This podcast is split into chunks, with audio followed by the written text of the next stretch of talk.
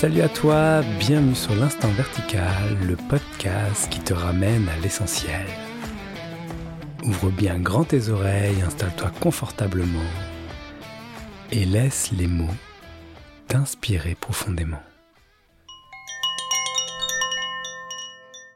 Bonjour, bienvenue sur ce nouvel épisode de l'Instant Vertical. Aujourd'hui, c'est moi tout seul qui est à l'antenne et sur un épisode dédié à cette notion euh, perpétuelle que l'on retrouve dans nos échanges plus ou moins subtils, la notion de bien et de mal. C'est Philippe, euh, un ami et auditeur, qui, qui m'a envoyé un message il y a peu pour me poser cette question. Qu'en est-il de la question du bien et du mal? Et c'est ce que je vais essayer de de poser, de décortiquer avec vous sur cet épisode. Alors, euh, la première chose qui vient quand euh, j'entends cette notion de bien et de mal, c'est évidemment une vision complètement duelle, euh, où c'est l'un ou c'est l'autre, que dans l'un n'existe pas forcément l'autre, qu'il y en a un qui est à favoriser, évidemment le bien,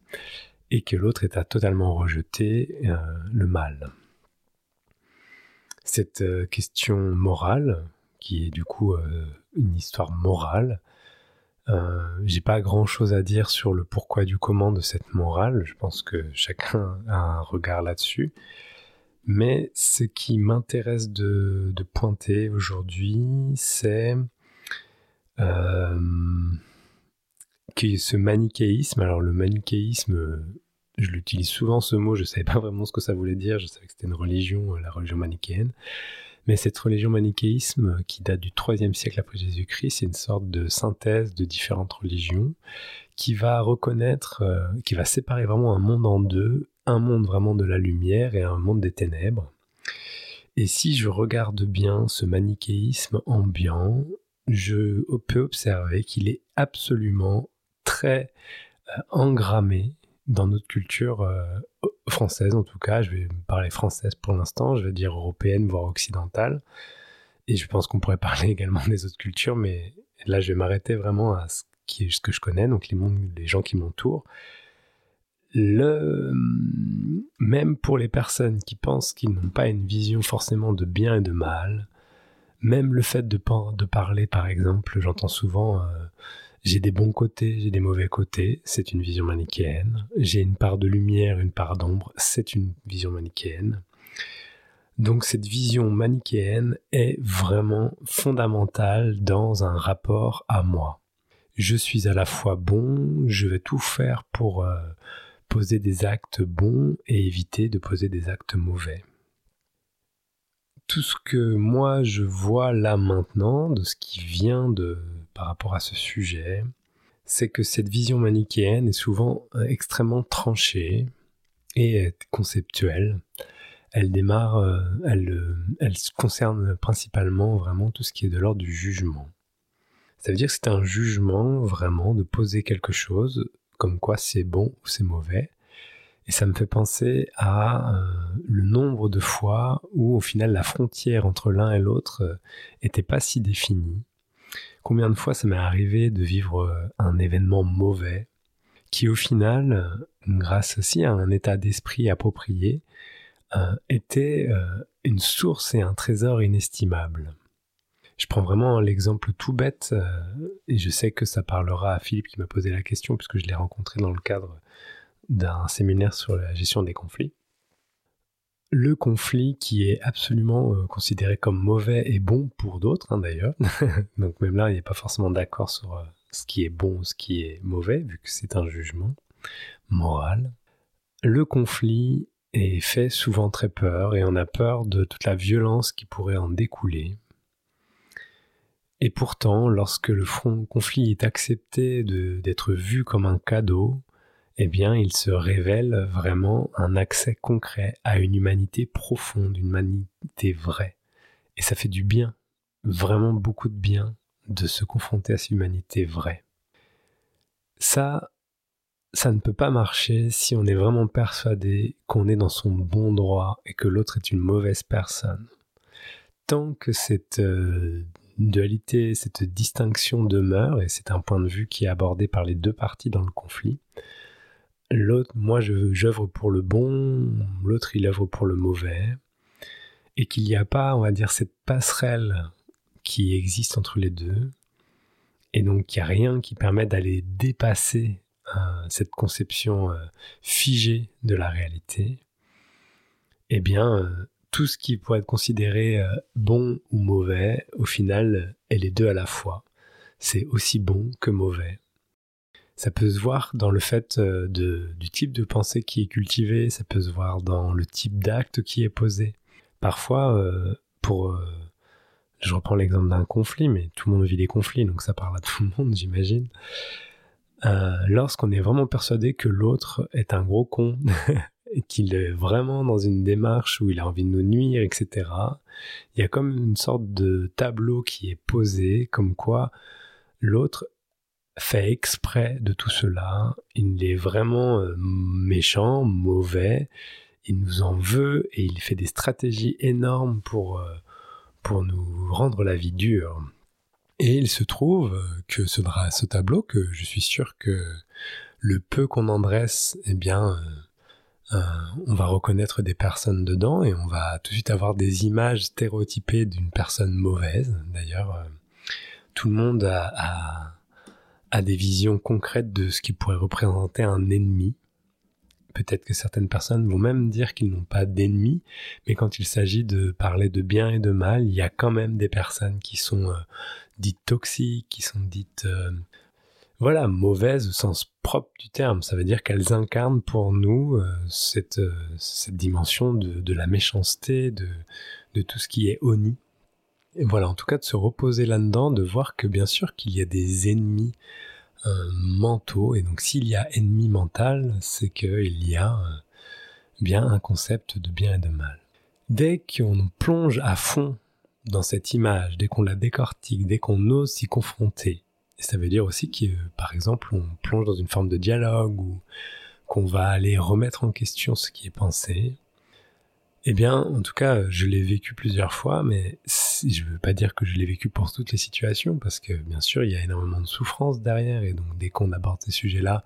ben, on vient titiller la souffrance, donc peut-être ça vous titille la souffrance d'imaginer même entrer en dialogue avec le mal, mais le fait d'entrer en dialogue avec le mal, le fait de prendre le taureau par les cornes quelque part de ses croyances, fait que derrière, dès que l'image s'effrite un petit peu de ce qui est considéré comme mauvais, eh bien, le bien et le mal ne, résistent pas longtemps. Ça veut dire que, et, je vais insister là-dessus vraiment, le fait qu'il y ait cet effritement de cette notion de l'autre est mauvais ne met en aucun cas un, en cause le fait que l'autre nous a fait souffrir. Les actes qu'ont pu poser l'autre personne, d'une manière ou d'une autre, a créé une souffrance. Et puis parfois, cette souffrance était clairement intentionnelle. Mais si on creuse et qu'on regarde que même cette souffrance intentionnelle, eh bien, il y a d'autres aspects du pourquoi, du comment qui peuvent apparaître et qui deviennent plus de l'ordre de l'ignorance, du, de l'indélicatesse, ou parfois aussi euh, de la, turpitude souffrante dans laquelle la personne s'exprime et donc du coup se reflète aussi dans ses actes dont on est les victimes. Le fait de pouvoir entrevoir un, regard plus vaste de, tout cela pour ce qui a été vécu par moi, et donc euh, j'en fais pas une généralité, hein, je vous exprime un, ressenti, une vision, euh, fait que il y a quelque chose qui s'assagit, il y a quelque chose qui lâche, et ce qui, ce qui a décrété que cette personne était le mal incarné, elle était la, source, la source de toutes mes souffrances, fait euh, également que c'était seulement la souffrance qui était aussi projetée sur la personne. Et le fait que, que je puisse reconnaître que l'autre est bien sûr à, créer des actes ou à poser des actes de souffrance, qui ont fait du mal, qui ont, fait souffrir. Voilà. Eh bien, le fait que ce soit aussi vu que euh, l'autre euh, n'a pas la totalement la responsabilité de ma propre souffrance, fait que je peux récupérer mon pouvoir sur ma souffrance, la vivre pleinement et faire en sorte que cette blessure se, se referme. Donc ça, c'est ce que j'évoque là, je reviens dessus, c'est quelque chose qui a été vécu et qui est revécu plein de fois à travers des accompagnements que je peux faire. Tant que la blessure est rejetée, euh, on va dire d'une manière responsable sur euh, une autre personne, la blessure est, généralement euh, tournée en boucle et en boucle et en boucle et refuse de se refermer. Mais tant qu'il y a une reprise en, en goût, en soin de cette blessure, en, s'en occupant nous-mêmes et pas en attendant euh, la fin ou la vengeance ou, ou la, le rejet total de cette personne qui, qui m'a blessé, eh bien, euh, tant que il y a cette dualité qui s'installe et qui est vivante, il n'y a pas de possibilité vraiment que cette blessure ou, ou ce rejet puisse être différent et puisse aller euh, disparaître comme toutes les choses de la vie. C'est comme si cette, euh, cette, euh, ce jugement moral du bien et du mal permettait très facilement de cacher nos blessures, nos souffrances et créer une forme d'armure, une armure qui dirait ce qui devrait être bien de faire et ce qui est mal de faire, sachant que cette armure est évidemment très subjective et que d'une culture à l'autre, d'une personne à l'autre, eh bien ça va pas être basé sur les mêmes critères, qui fait aussi qu'il y a énormément de difficultés de compréhension et de vivre ensemble. À partir du moment où des, questions comme l'empathie, l'altruisme rentrent dans la machine, la bienveillance, la compassion, eh bien on peut voir que cet état d'esprit d'ouverture va aller euh, largement entamé les limites du bien et du mal. Et ce qui est considéré comme mal, eh bien, peut être vu euh, comme une absence de bien. Et puis, ce qui est considéré comme euh, bien peut être considéré comme une absence de mal, ou que comme dans l'un et de l'autre, ce sont les deux versants du même pièce. il y a vraiment un, empressement à juger euh, ce qui s'est passé ou ce qui se passerait dans notre imaginaire. Et bien que, enfin, ce qui me vient là, c'est que on pourrait, en tout cas, moi, je pourrais vite croire si je me laissais aller à des pensées euh, classiques, j'ai envie de dire, que le bien et le mal, non, ça me concerne pas du tout et que je suis euh, largement euh, passé au-delà. Mais si je regarde vraiment la mécanique de mes pensées, si ce qui observe accueille absolument toute pensée, ces pensées sont purement dualistes et sont vraiment dans une recherche, une attraction de ce qui est jugé comme bon et un rejet de ce qui est jugé comme mal. Et il y a d'autres mécanismes, d'autres systèmes, d'autres organismes qui sont, qui rentrent dans la machine, heureusement, qui eux euh, ont une dimension d'ouverture et un rapport au monde vachement plus sincère et, et qui incorpore absolument tout ce qui est. Donc il n'y a pas seulement la pensée qui, rentre dans, la balance. Et si je me focalise sur ces autres organismes qui, qui font preuve d'ouverture, eh ben je vois que la frontière entre bien et de mal n'est qu'une frontière mentale, et que dans ce qui est vécu, il n'y a ni bien ni mal. Par contre, le fait de sentir que cela ou ceci apporte une forme de douleur ou d'inconfort, ça c'est vrai. Ça me fait écho également à, la démarche d'une spiritualité vivante. En ce moment, je parle beaucoup de folle sagesse sur, sur les réseaux et, autour de moi, puisque je suis en conception d'un programme autour de la folle sagesse. Et cette folle sagesse, elle est aussi folle parce qu'elle elle, elle demande oui, elle demande carrément, parce que c'est une demande, elle, nous invite vraiment à faire le pas de regarder les choses telles qu'elles le sont. Et lorsque le bien et le mal est,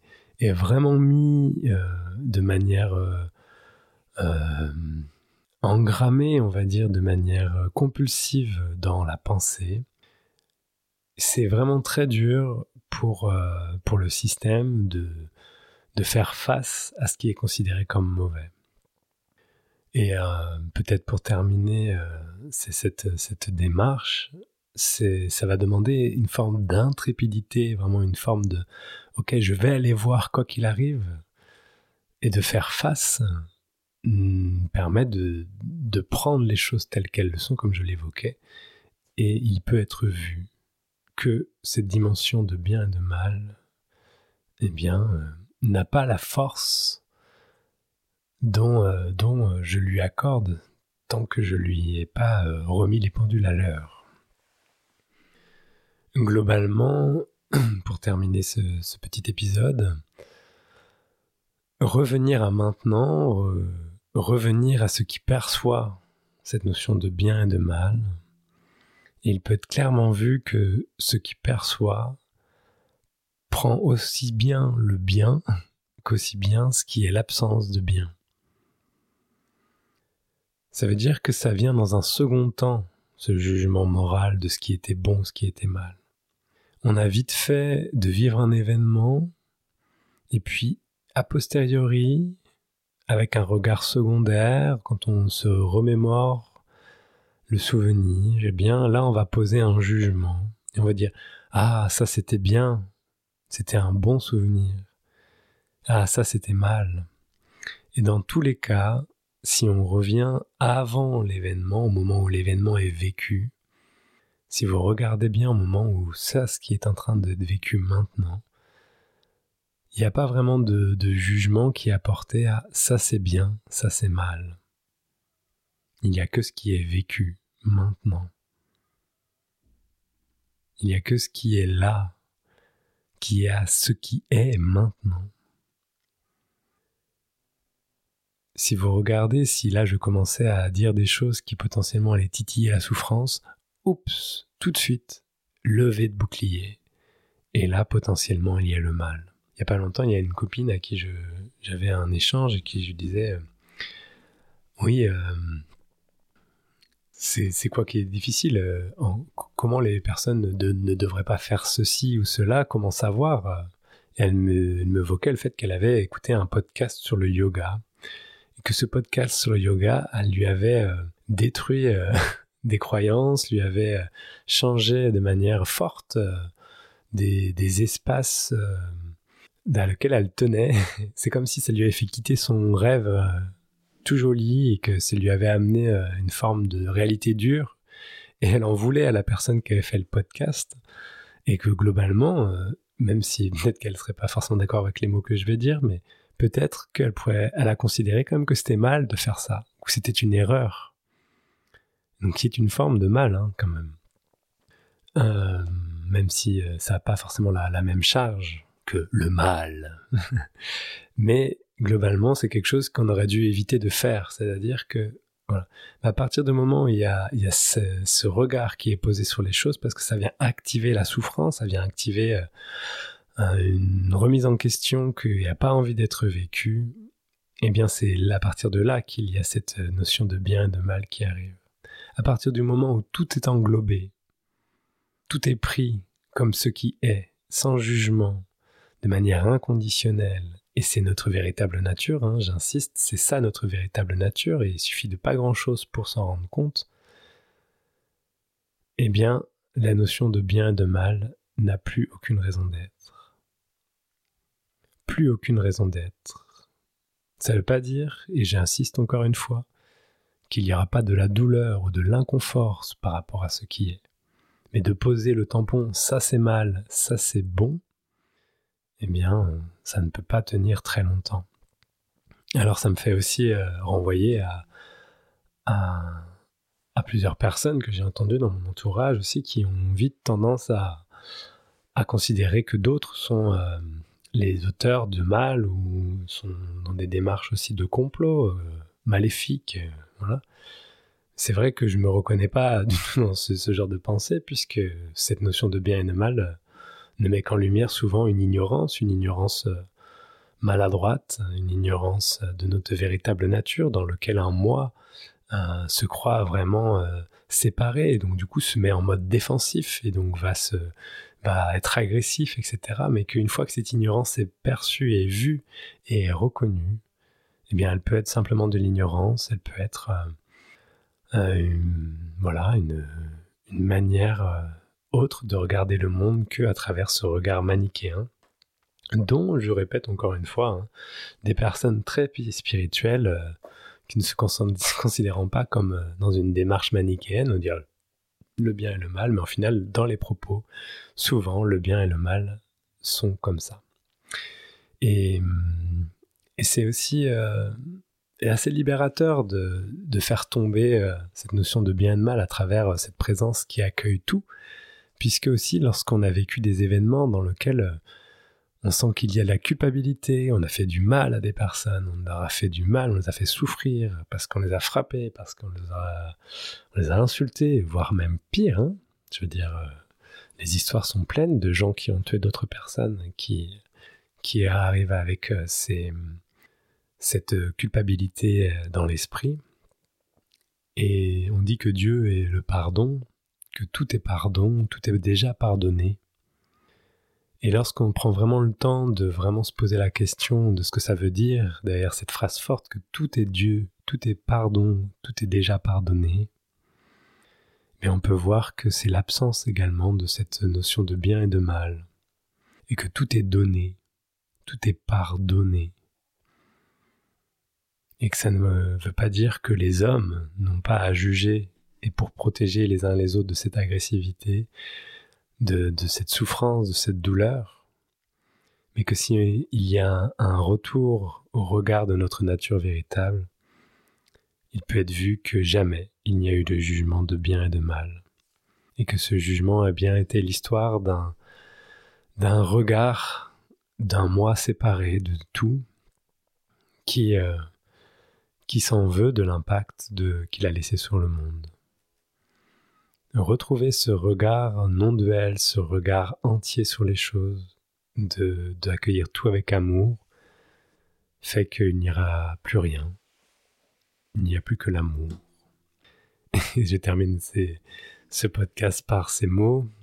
et en vous rappelant également que ce n'est là ça a été dit pour pointer, mais c'est une invitation à faire votre propre voyage là-dedans et pour que par vous-même le dévoilement de cette nature véritable vous saute aux yeux, deviennent évidentes, ce que l'on appelle également l'éveil. Et c'est de se rappeler que tout est déjà là, tout est déjà pardonné, tout a été donné, c'est maintenant, c'est ce qui est maintenant. Voilà, ce sera mes derniers mots pour ce podcast. Merci Philippe de ta question. Si vous avez d'autres questions, n'hésitez vraiment pas. Merci de votre écoute. Et puis si vous avez des retours, des envies de discuter de ça, et eh ben, je vous invite à, m'envoyer des messages sur les réseaux sociaux ou à commenter. Puis je vous laisse à cette semaine et à vous laisser dans cette verticalité de l'instant, propice à ce qui est. Ciao